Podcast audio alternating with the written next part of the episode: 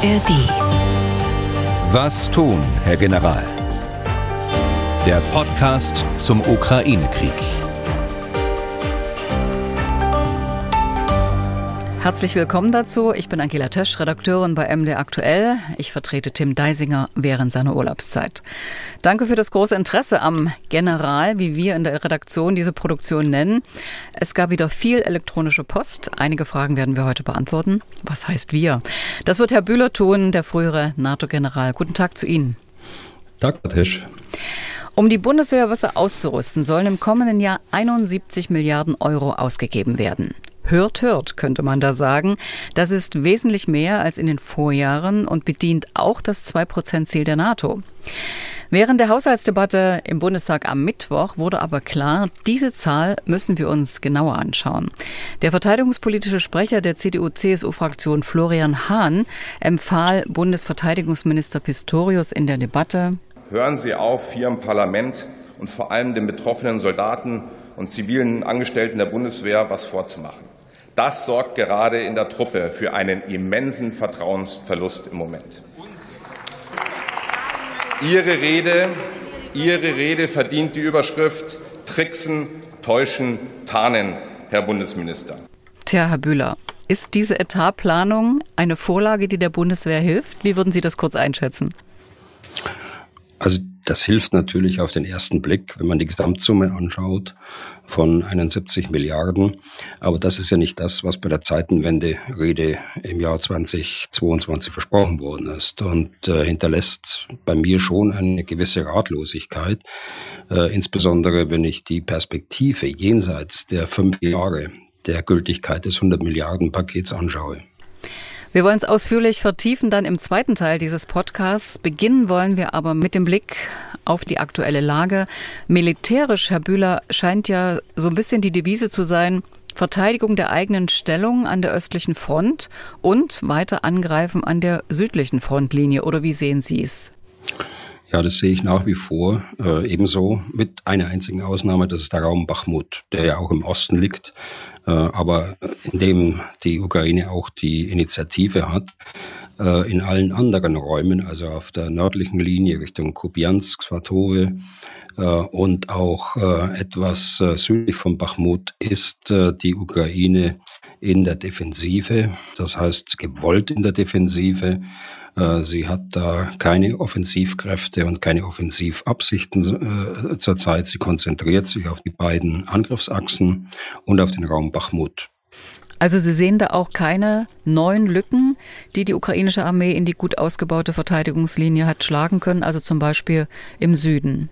Nein, es, es bleibt bei den beiden äh, Angriffsachsen im Süden, die westliche im westlichen Saporischia und äh, die östliche Angriffsachse Richtung Berdjansk äh, an der Nahtstelle zwischen der Region Saporischia und der Region äh, Donetsk. Allerdings, wenn man dann genauer hinschaut, äh, dann sieht man, dass in der westlichen Angriffsachse der Einbruch Schritt für Schritt äh, verbreitert werden kann, also weniger nach Süden, aber verbreitert werden kann. Das hatten wir ja beim letzten Mal besprochen, dass das erforderlich ist, um die Waffenwirkung von der Seite, also aus der Flanke, äh, ausschalten zu können. An der östlichen Angriffsachse Richtung Berdjansk ist, die, ist der Fortschritt nicht so äh, groß. Äh, daraus äh, äh kann man schließen, auch aus dem Kräftedispositiv, das die Ukrainer dort eingesetzt haben, dass sie den Schwerpunkt eindeutig auf der westlichen Angriffsachse äh, haben, was aus, äh, aus der Geografie auch Sinn macht. Herr Bühler, da muss ich jetzt mal nachfragen zum besseren Verständnis.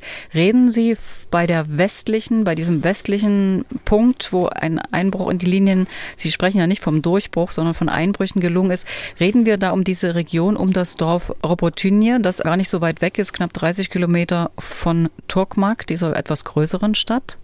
russisch besetzt noch? Ja, genau, genau. Das ist die, die westliche Angriffsachse Richtung äh, Tokmak, Richtung Melitopol und schließlich zum äh, Asowschen Meer. Ich spreche deshalb von einem Einbruch, weil ich immer das gesamte Verteidigungssystem mir anschaue, äh, der, der Russen. Und da ist es ja in der Tat, auch wenn Sie das auf den Karten sehen, was tatsächlich befreit worden ist, äh, das ist äh, sehr klein, das Gebiet.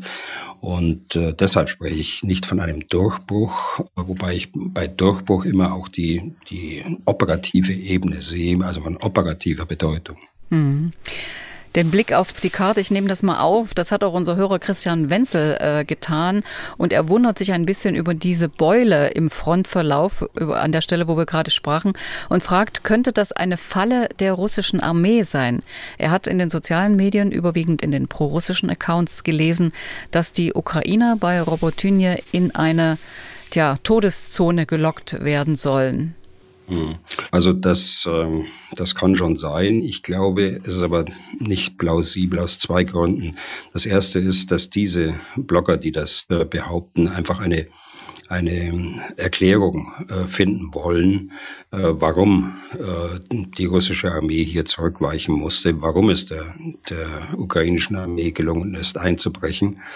Das Zweite ist, ähm, wenn das so wäre, was theoretisch denkbar ist. Sowas gibt es, solche äh, Fallen gibt es durchaus.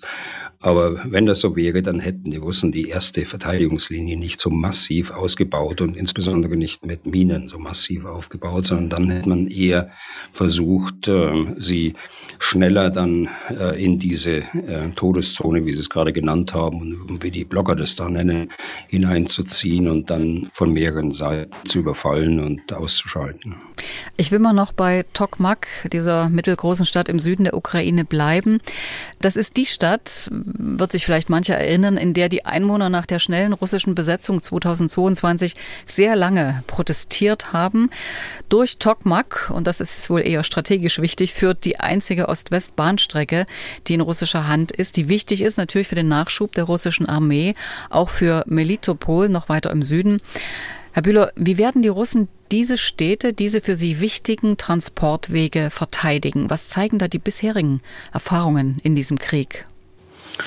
Also wenn man sich die Verteidigungsvorbereitungen anschaut, sieht man, dass Tokmak ähnlich wie oben äh, an der Front selbst in äh, Robotinje äh, es mehrere Verteidigungslinien gibt. Die, die Stadt Tokmak ist im Grunde genommen äh, als Festung ausgebaut. Sie ist für die Russen deshalb wichtig, weil dort äh, einer der wichtigen Gefechtsstände ist, äh, der diesen Abschnitt der Front befehligt.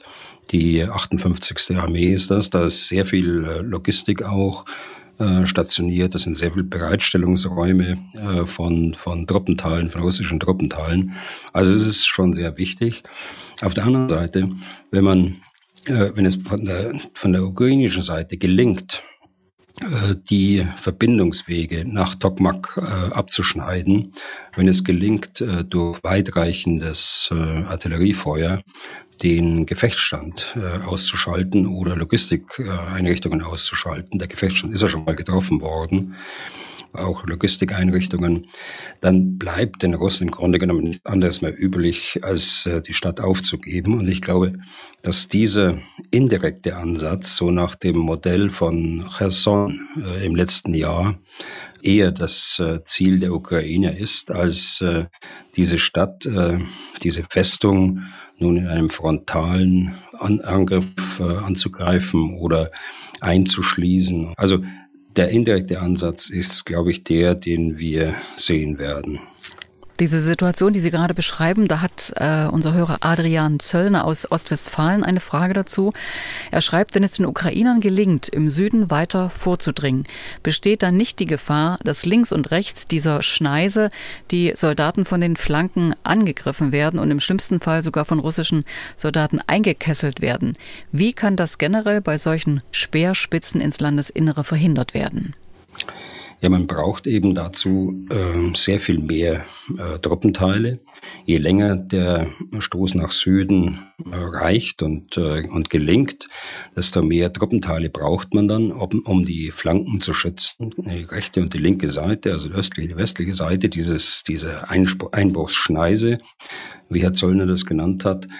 Ähm, das ist die eine äh, Sache. Die, die zweite ist, man muss die Schneise eben so breit machen, damit äh, dem Gegner es nicht gelingt, die Mitte der Schneise mit äh, direkten Waffen, aber auch mit indirekten Waffen, also Artillerie, die 15 bis 18 Kilometer schießen kann, erreichen kann.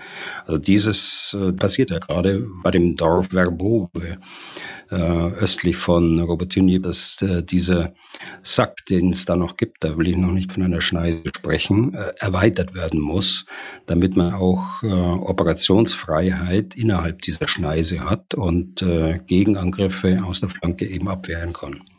Es gibt noch eine weitere Hörerfrage ohne Namensnennung. Hm, warum baut die Ukraine nicht auch, vergleichbar der russischen Surovikin-Linie, große, tief gestaffelte Verteidigungsanlagen auf, also ein komplexes System aus Minenfeldern, Panzersperren, Schützengräben und so weiter? Denn wenn der Konflikt noch lange andauert, schreibt er, könnte das vielleicht helfen, dass äh, die Ukraine ihr Gebiet verteidigen kann und Russland nicht weitere Gebiete erobert. Hm. Ja, das politische Ziel ist natürlich jetzt, dass die bereits eroberten Gebiete zurückerobert werden. Und äh, um das zu erreichen, muss man ähm, Handlungsfreiheit haben, muss man Operationsfreiheit haben. Da darf man sich nicht selbst einschränken mit großen Minenfeldern. Allerdings, das äh, hatten die äh, Ukrainer schon mal und haben sie nach wie vor, und zwar im zentralen Donbass wenn Sie sich erinnern an Sverodonetsk, äh, Lysychansk, dann äh, Bachmut, äh, dann eine Stadt, die nie eingenommen werden konnte, Kramatorsk beispielsweise die äh, etwas westlich der Frontlinie, auch heute gültigen Frontlinie liegt. Und hier gibt es ein ganz starkes Verteidigungssystem schon von Beginn des Krieges an.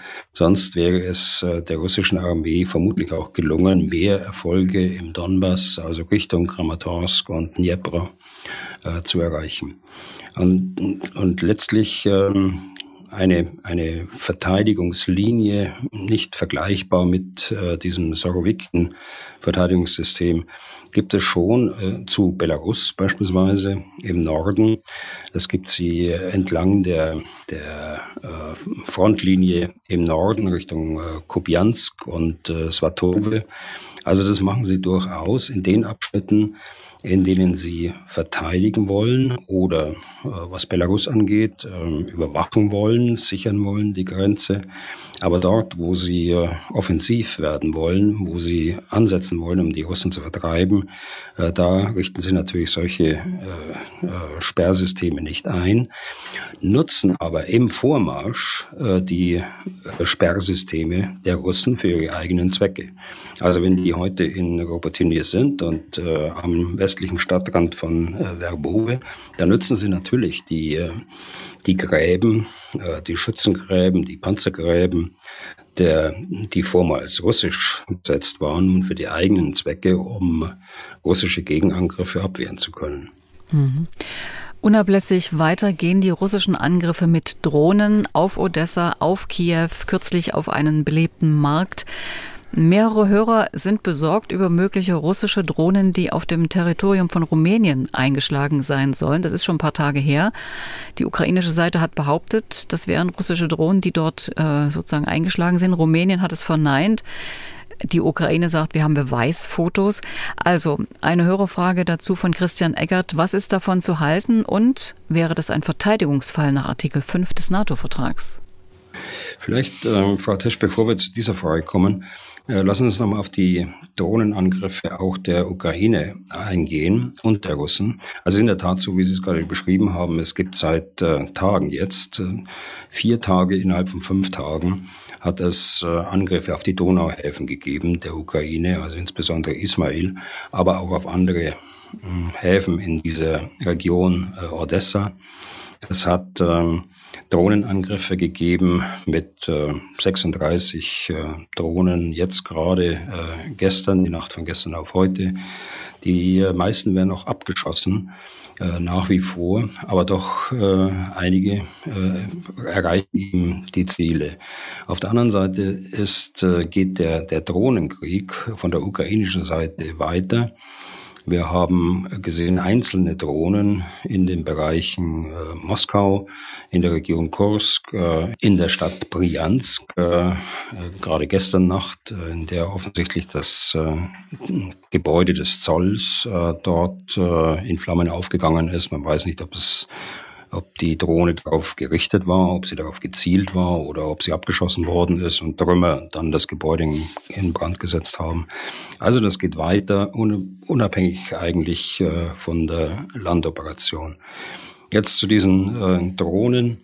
Ja, das sind wohl Drohnentrümmer äh, auf dem rechten Ufer der Donau, musste gerade überlegen, auf dem rechten Ufer des Donauarms, muss man genauer sagen äh, eingeschlagen, gerade gegenüber der ukrainischen äh, Hafenstadt äh, Ismail.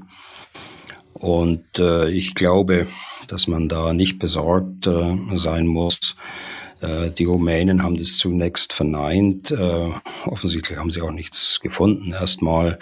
Aber äh, es ist wohl so, dass äh, tatsächlich äh, Trümmer nun gefunden worden sind.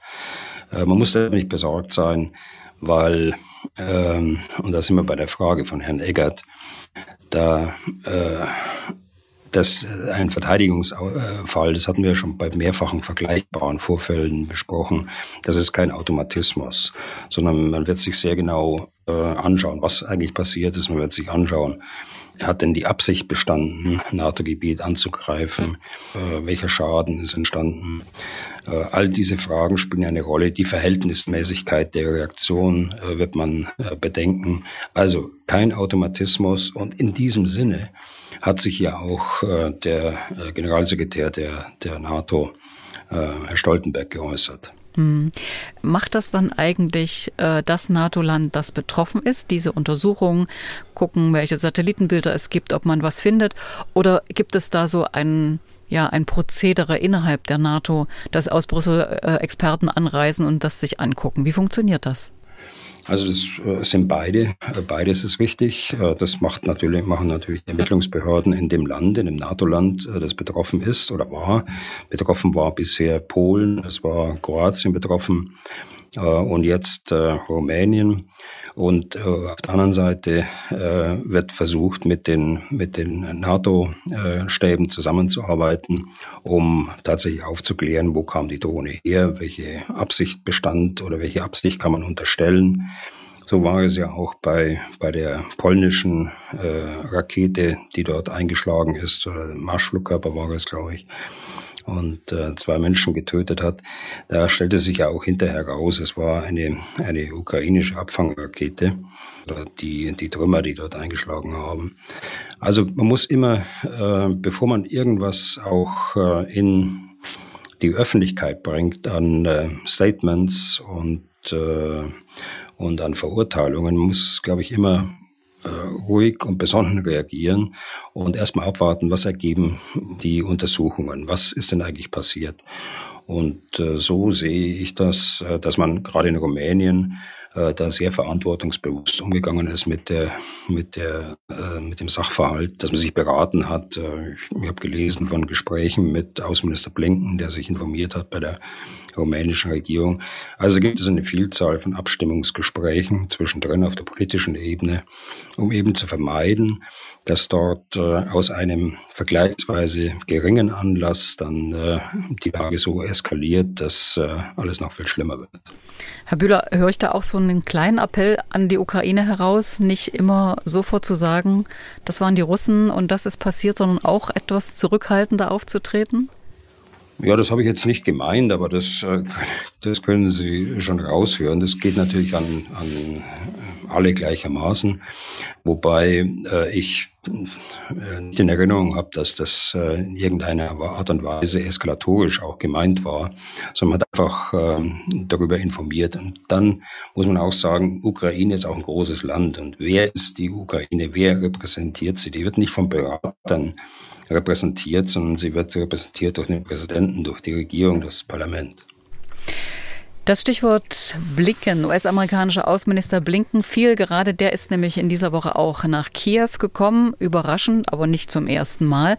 Und er hat eine Zusage mitgebracht für ein neues Rüstungspaket für die Ukraine im Umfang von 175 Millionen Dollar. Das sind etwa 163 Millionen Euro.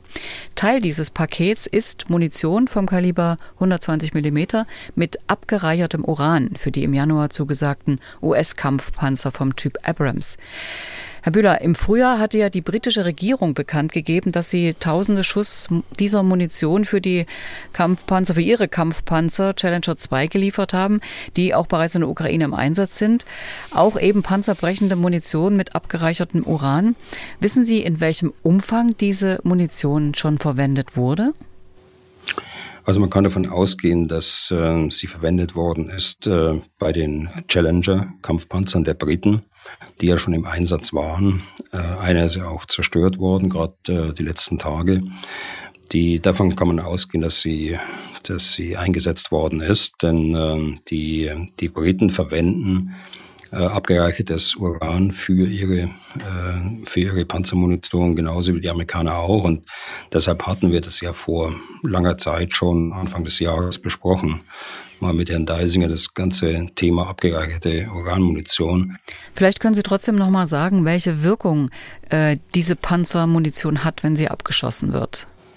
Ja, wir bezeichnen das als Wuchtmunition. Äh, sie wird also abgeschossen von der, von der Panzerkanone äh, über Entfernungen drei, vier, fünf Kilometer.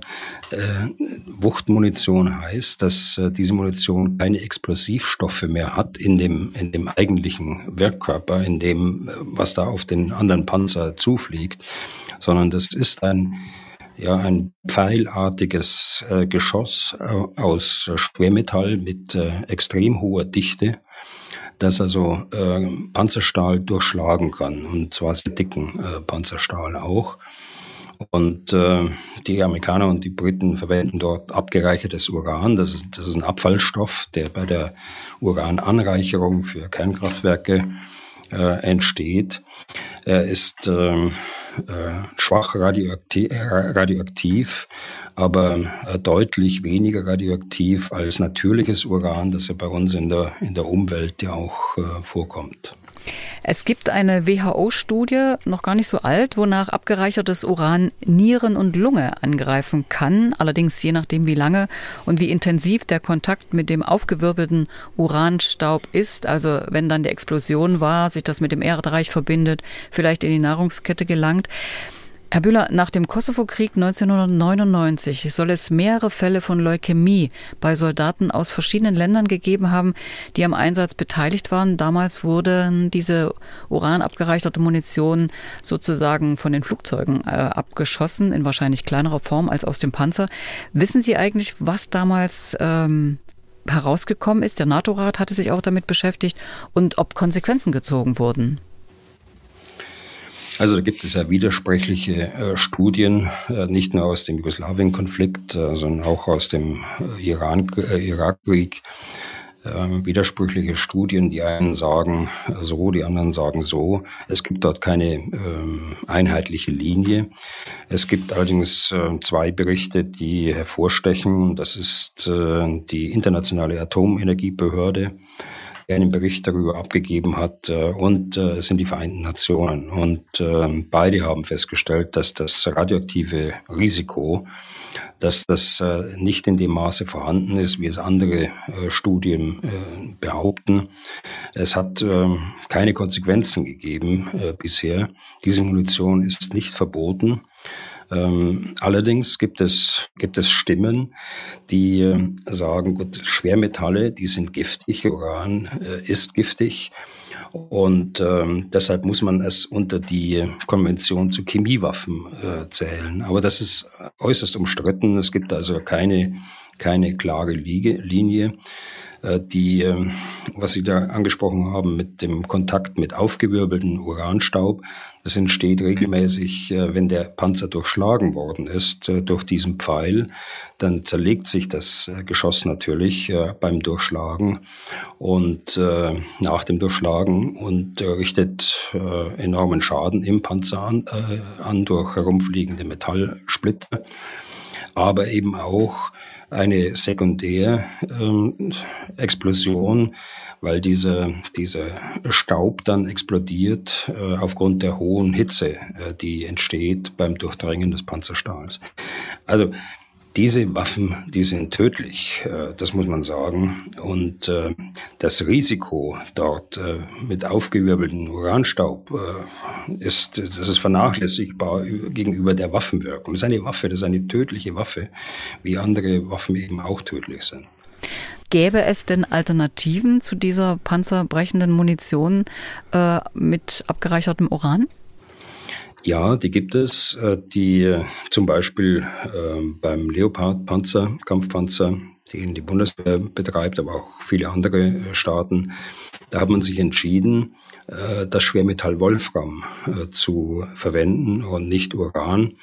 Ähm, Wolfram ist ähnlich, was die, was die Dichte angeht, wie Uran, ist allerdings im Preis erheblich teurer.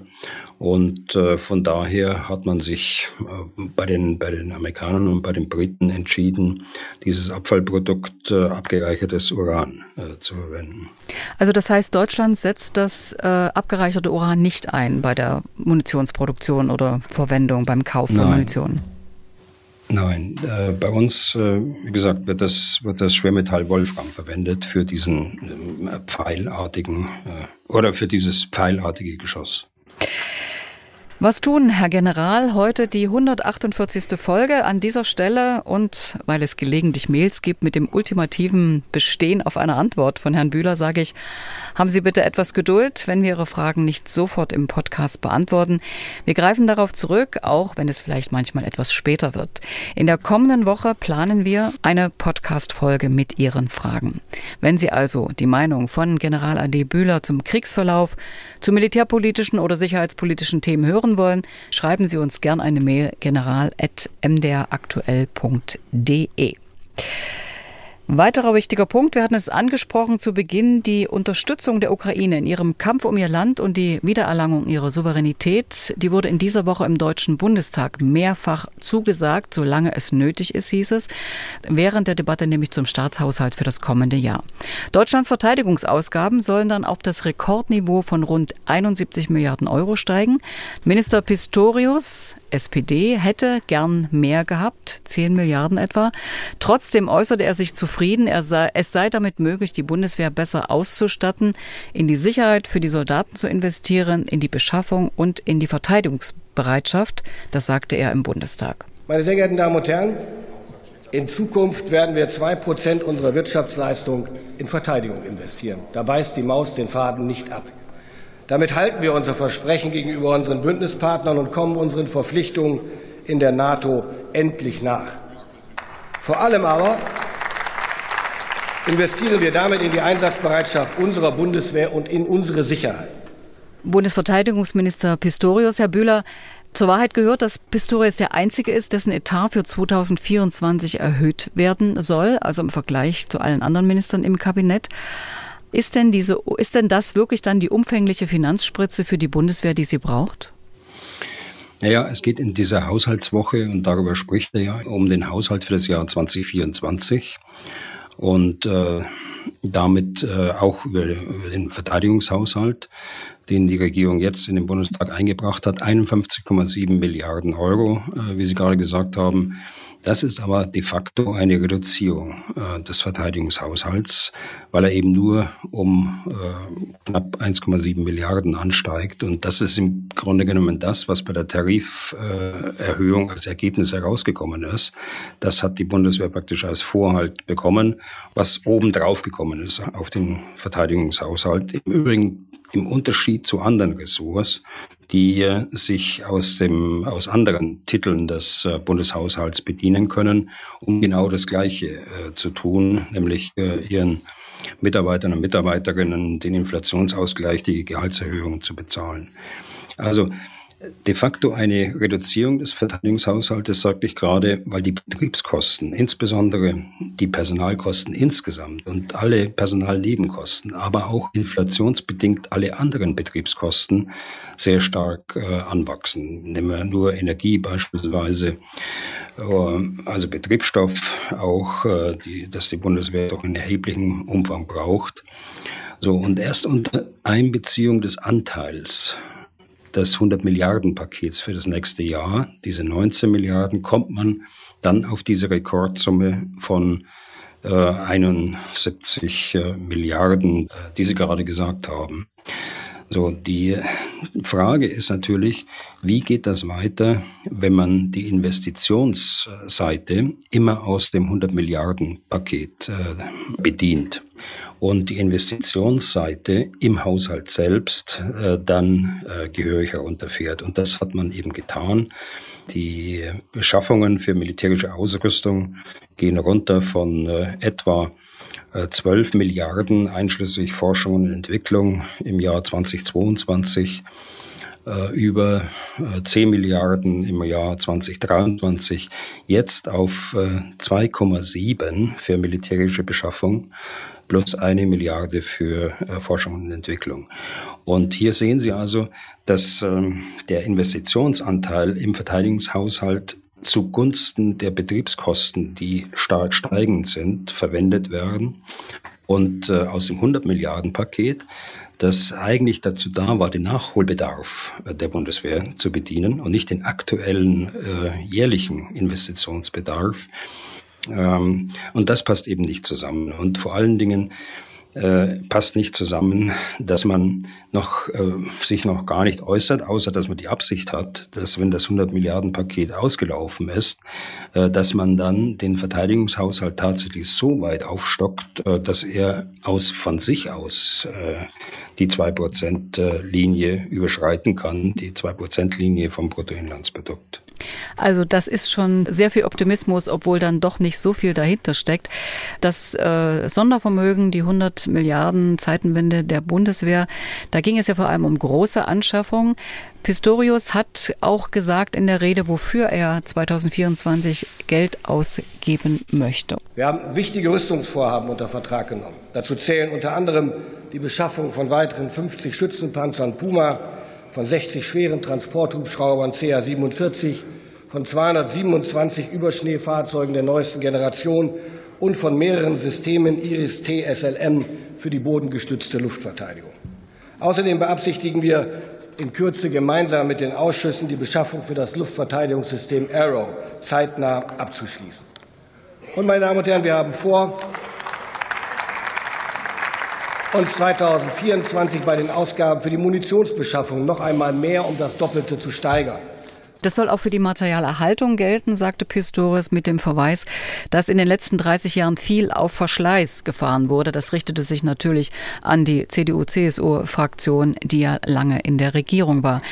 Herr Bühler, mm, Sie haben schon erklärt, wie das zu bewerten ist, dass die Zahlen eigentlich äh, zurückgehen. Sind diese Großprojekte, die Pistorius genannt hat, aber dann das, was mit den 100 Milliarden eigentlich erreicht werden sollte, dass die auf den Weg gebracht werden? Ja, ganz kurz nochmal zu Ihrer Bewertung. Ähm, dass das ähm, die CDU war, die dafür verantwortlich ist, äh, die kann ich nicht teilen. Äh, es haben hier mehrere Parteien äh, eine, eine Mitschuld daran und das sind natürlich die Koalitionsparteien damals, CDU, CSU und die SPD. Es ist CDU, CSU und die FDP in den mhm. Jahren 2009 bis 2013 und äh, die Opposition, die Grünen, äh, lasse ich da auch nicht rein, jetzt mal abgesehen von der Fundamentalkritik der, der Linken, die ich nicht betrachte, und äh, auch von der Fundamentalkritik der AfD, die ich jetzt nicht betrachte, äh, haben alle anderen Parteien haben da eine äh, eine Mitschuld daran. Und äh, gerade äh, die, was die Finanzierung angeht, hatte die SPD ein, schon ein, äh, ein schwergewichtiges Wort mitzureden, gerade vor dem Wahlkampf 2017, als äh, Außenminister Gabriel das 2-Prozent-Ziel in Frage stellte, als äh, der Kanzlerkandidat Martin Schulz äh, sagte, mit mir nicht zu machen vor der Wahl. Und dann ist man eingeknickt äh, auf der anderen Seite der Koalition, auf der CDU-Seite und hat äh, das dann so hingenommen, ähnlich wie man es gemacht hat, als die FDP beispielsweise die Wehrpflicht äh, in Frage gestellt hat. Mm, in der Minister Phase, zu Gutenberg, ja. Regierung, ja, ja, der ist ja CSU, äh, wie Sie wissen. Aber ja, ja, die, aber der war FDP, dann Verteidigungsminister, ja. Genau.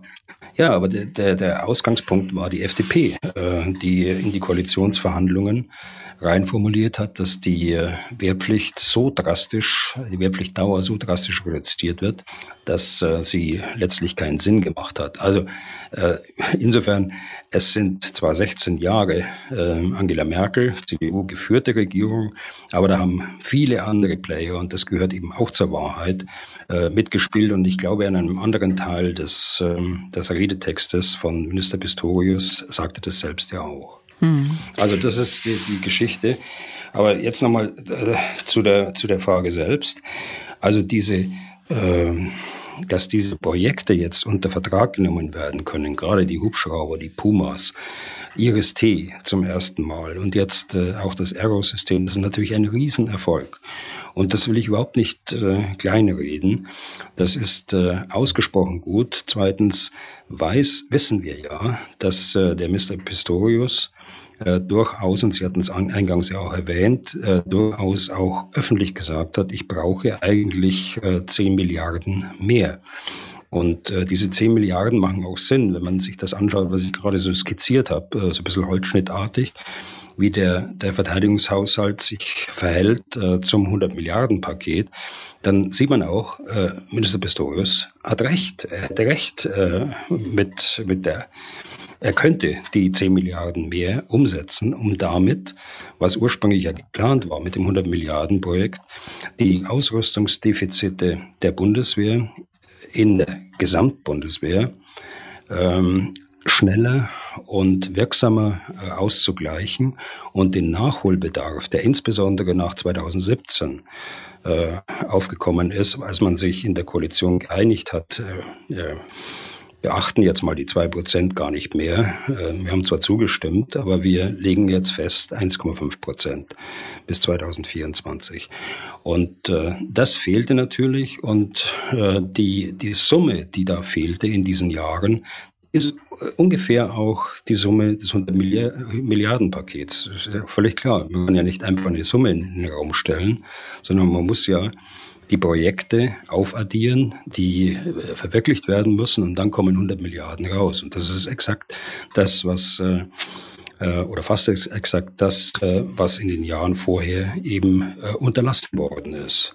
Und deshalb sage ich, die Perspektive, in der Perspektive wird durch dieses Vorgehen, das so mehr so Fahren auf Sicht genannt wird, äh, so hat äh, Ministerin von der Leyen immer gesagt, äh, nach 2017, wir fahren jetzt auf Sicht. Das ist natürlich kein Modell für eine Großorganisation, die ja nicht nur in, in Jahresscheiben des Haushalts denken muss, sondern in langen Beschaffungszyklen, 10 Jahre, 20 Jahre. Wir bezahlen ja heute noch den Eurofighter, der schon seit ja, ungefähr 20 Jahren auch fliegt. Also insofern werden wir die Projekte, die gerade von Minister Pistorius genannt worden sind, die werden wir noch bezahlen. Da ist das 100 Milliarden Paket längst ausgelaufen. Das heißt, sie müssen dann aus dem, aus dem regulären Haushalt bedient werden. Und wie das funktionieren soll, dass man nach Ablauf des 100 Milliarden Pakets nun plötzlich schlagartig den Haushalt äh, nach oben fahren kann, das äh, entzieht sich meiner Kenntnis. Und ich sage Ihnen auch, die Planung wird enorm erschwert werden. Äh, es wird zu Verzögerungen kommen, weil man eben keine langfristige Planungslinie auf, aufbauen kann, die dann auch stabil und äh, verlässlich dann auch finanziert werden kann. Also das heißt, es ist im Prinzip ein, ich will nicht sagen ein Strohfeuer, dafür ist es sehr viel Geld, aber es ist klar, dass gerade, äh, wo es um das militärische Gerät geht, um Panzer, um Flugzeuge, um Hubschrauber, das sind ja oft sehr langfristige Verträge bricht das dann alles wieder in sich zusammen? Ja, das stimmt. Aber da, da sind jetzt Verträge ge, äh, geschlossen worden auf dieser Grundlage. Ähm, und äh, die werden allerdings nicht alle abbezahlt sein, bei der, wenn das 100 Milliarden Programm ausgelaufen ist, sondern man muss entweder ein 100 Milliarden Programm nachschieben oder in, in einer äh, anderen Größenordnung, oder man muss den, den Verteidigungshaushalt dann sprunghaft ansteigen lassen, damit man die laufenden Verträge dann auch tatsächlich bedienen kann und trotzdem die die Modernisierung der Bundeswehr mit anderen Projekten weiter fortführen kann und drittens die äh, absehbar weiter steigenden Betriebskosten dann auch tatsächlich bedienen zu können. Also insgesamt eine, eine ganz schwierige äh, Lage. Die Zusage, die höre ich wohl, was äh, Minister Pistorius auch sagte, äh, dass man künftig vorhat, zwei Prozent immer auszugeben. Haushalt und äh, 100 Milliarden Paket zusammen. Aber wissen Sie, die Soldaten sind jahrelang äh, mit solchen ähm, Aussagen hingehalten worden. Ich will jetzt nicht sagen, dass Pistorius, so habe ich ihn nicht kennengelernt bisher, der hält nicht hin, sondern er sagt, er sagt es schon offen.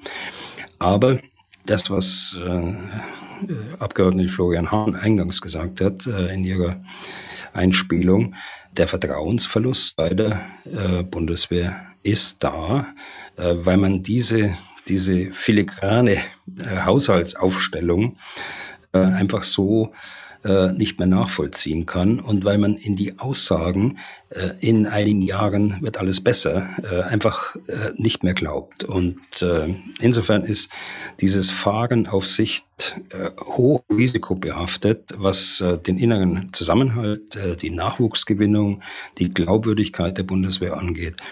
Also da wünschte ich mir, dass man da äh, sehr schnell eine Strategie jetzt auch offen, offenlegt, wie man nach Auslaufen des 100 äh, Milliarden Pakets im Jahr 2027 äh, das dann so fortsetzen kann, dass die Bundeswehr modernisiert wird und dass die Teile, die eben heute noch nicht Fähigkeiten haben, die sie eigentlich haben müssten, für die Landes- und Bündnisverteidigung entsprechend ausgestattet werden. Ein Punkt würde ich noch mal hinterfragen wollen. Da haben wir jetzt noch nicht drüber gesprochen. Äh, Pistorius hat es erneut gesagt. Also es wird eine Brigade der Bundeswehr mit 4000 Soldaten zusammengestellt, die dauerhaft in Litauen zur Sicherung der NATO-Ostflanke stationiert werden soll. Ist das dann auch ein Projekt, wo auf Sicht gefahren wird bis 2028? Oder muss man da einfach, weil es sozusagen Teil der NATO-Konzeption ist? Naja, also da sollten wir auch keine Abstriche machen bei der Sicherheit. Äh, ich halte diese, diese Entscheidung für erforderlich äh, im Sinne des äh, gesamtoperativen Konzepts, äh, das die NATO hat zur Abschreckung und zur Friedenssicherung. Also es, es muss gemacht werden. Äh, natürlich kostet das mehr. Äh, da gibt es noch keine öffentlichen Zahlen dazu. Da gibt es sicher bereits die erst, erste Berechnungen dazu. Aber man muss auch sagen, dass äh, Litauen selbst ja auch einiges dazu beitragen äh, will und auch muss nach den äh, NATO-Statuten. Also nach, das sind äh, Verträge zur, zur Stationierung von Soldaten in anderen Ländern. Äh, der Präsident sagte gerade diese Tage, dass auch soziale äh, Infrastruktur, also Schulen, Kindergärten, aufgebaut werden soll. Es muss auf jeden Fall äh, die, die Übungsmöglichkeiten erweitert werden, wenn äh, mehr Soldaten da sind. Das heißt, man muss den den Übungsplatz erweitern oder einen zweiten großen Übungsplatz einrichten. Die Fläche haben sie in Litauen, aber ein schwieriges Unterfangen bleibt es doch und wird es doch für so ein Land, äh, einfach einen großen Übungsplatz einzurichten. Das darf man auch nicht verkennen. Aber so ist die, die, das ist noch nicht bezifferbar, jedenfalls nicht für Außenstehende, wie ich jetzt bin. Aber erste Abschätzungen gibt es sicher im Ministerium, die dann auch in den Finanzbedarf äh, bereits äh, in Ansätzen zumindest in die Mittelfristplanung mit eingeflossen sind. Herr Bühler, wenn man sich die Ausrüstung der Bundeswehr anschaut, diese vielen offenen Stellen Und jetzt noch das, was wir an Gerät an die Ukraine abgegeben haben aus dem Fundus der Bundeswehr. Haben wir uns mit der militärischen Hilfe für die Ukraine übernommen? Ja, schwierige Frage. Ähm, aber auch hier würde ich sagen, es ist ja notwendig. Es ist ja notwendig, äh, um das Ziel zu erreichen, dass dieser Aggressor Russland eben am Ende nicht recht behält und dass wir nicht in ein Zeitalter der Kriege hineinlaufen, sondern dass wir eine stabile europäische äh, Sicherheitsordnung wieder bekommen, die irgendwie äh, Russland auch einschließen muss. Nicht das Regime Putin, da bin ich auch mittlerweile von überzeugt, aber, aber in irgendeiner Weise wird das mit eingeschlossen werden müssen. Also es ist notwendig. Deutschland ist ja mittlerweile an der zweiten Stelle der Staaten äh, angekommen, die die Ukraine äh, äh, insbesondere unterstützen, hat den äh, zweiten Platz nach den, den äh, USA. Äh, gemäß den neuesten Zahlen des Instituts für Weltwirtschaft in, in Kiel haben wir uns übernommen. Nein, ich glaube nicht. Ich sage Ihnen, es ist erforderlich und wir haben uns zweitens deshalb nicht übernommen, weil gemessen am Bruttoinlandsprodukt unser Anteil immer noch nicht so hoch ist wie beispielsweise Estland, die ein Prozent äh, des Bruttoinlandsproduktes äh, für die Ukraine ausgeben. Äh, zur Erinnerung, wir hatten im letzten Jahr 1,5 Prozent unseres Bruttoinlandsprodukts für die Bundeswehr ausgegeben. Die geben alleine ein Prozent für die Ukraine aus, zusätzlich zum Verteidigungshaushalt. Also wenn man das aus dieser Sicht sieht, dann sieht man schon, wir könnten mehr leisten. Wir haben es auf keinen Fall, wie Sie gesagt haben, übernommen in dieser Frage. Herr Bühler, jetzt geht es ja, wir haben den Verteidigungshaushalt angesprochen, äh, noch durch den Bundestag. Also es sind Haushaltsberatungen vor allem im Haushaltsausschuss. Was lässt sich denn erfahrungsgemäß noch herausholen, noch ändern? Pistorius hat am Mittwoch auch gesagt, er gibt sich damit noch nicht zufrieden. Er wird weiter kämpfen, dass die Summe für ihn steigt, für sein Etat. Ja, also das sagte der, der Minister Strock damals als Fraktionsvorsitzender ja schon immer, kein Gesetz geht so aus dem Bundestag heraus, wie es angebracht worden ist. Und äh, der Haushalt ist ja ein Gesetz am Ende, äh, beschlossen durch den Bundestag. Da wird es sicher das eine oder andere an Veränderungen geben. Aber aufgrund der ich nenne es mal Geburtswehen dieses Haushaltes bisher. Sie können sich die äh, Eckwerte, äh, die eigentlich im Februar, März äh, veröffentlicht werden sollten, die sind in den Sommer geschoben worden. Es gab zahlreiche Diskussionen um den Haushalt und den Anteil der verschiedenen Ressorts. Also ich glaube, dass die Ampelkoalition diesen Haushalt jetzt möglichst geräuschlos dann durch die drei Lesungen des Deutschen Bundestags Entscheidung bringen wird. Und wir werden gerade in dieser Frage des Verteidigungsausschusses und des 100 Milliarden Pakets äh, keine wesentliche äh, Veränderung sehen. Das ist meine Einschätzung und ein Stück weit auch äh, Prognose. Alles andere wäre überraschend für mich. Aber ich will auch dazu sagen, wir werden das in den nächsten Jahren äh, im Blick äh, behalten und äh, wir werden aufpassen, welche Zusagen dort äh, wann nicht erfüllt äh, werden oder erfüllt werden. Also diese äh, Geschichte muss, glaube ich, äh, gründlich überdacht werden. Man muss mit einer Organisation wie der Bundeswehr dort anders umgehen. Äh, man kann erklären, dass man äh, bestimmte Probleme hat, äh, zwischenzeitlich, aber äh, wenn es so ist, dann muss man aber eine Strategie haben und die muss man auch, muss auch glaubwürdig sein, dass es dann irgendwann zu einem Zeitpunkt geht, wenn die Voraussetzungen auch erfüllt sind. Aber so, dass man äh, einfach über, über Jahre hinweg und Jahrzehnte hinweg immer wieder sagt, die Bundeswehr braucht äh, das Beste an Material äh, und an Ausrüstung. So ist es ja immer gesagt worden von vielen, vielen Politikern unterschiedlichster Parteien und unterschiedlicher Regierungen. Und äh, äh, international wurden äh, Erklärungen abgegeben zu zwei Prozent und so weiter. Und am Ende hat es dann nie geklappt. Und äh, dieser Zustand der muss beendet werden, weil es Rückwirkungen hat auf die äh, Bundeswehr. Sie hat Rückwirkungen auch auf die Nachwuchsgewinnung, denn äh, letztlich kommt es bei jedem Bewerber jetzt bereits an, dass es hier und da äh, fehlt. und äh, eigentlich von allem zu wenig da ist, wie es der vormalige Wehrbeauftragte mal formuliert hat. Das will ich als Schlusswort stehen lassen und das soll es auch für heute gewesen sein. Danke, Herr Böhler, und wir hören uns am Dienstag nächster Woche wieder. Ja, Frau Tetsch, gern geschehen. Dann bis Dienstag. Bis Dienstag. Was tun, Herr General? Der Podcast zum Ukraine-Krieg.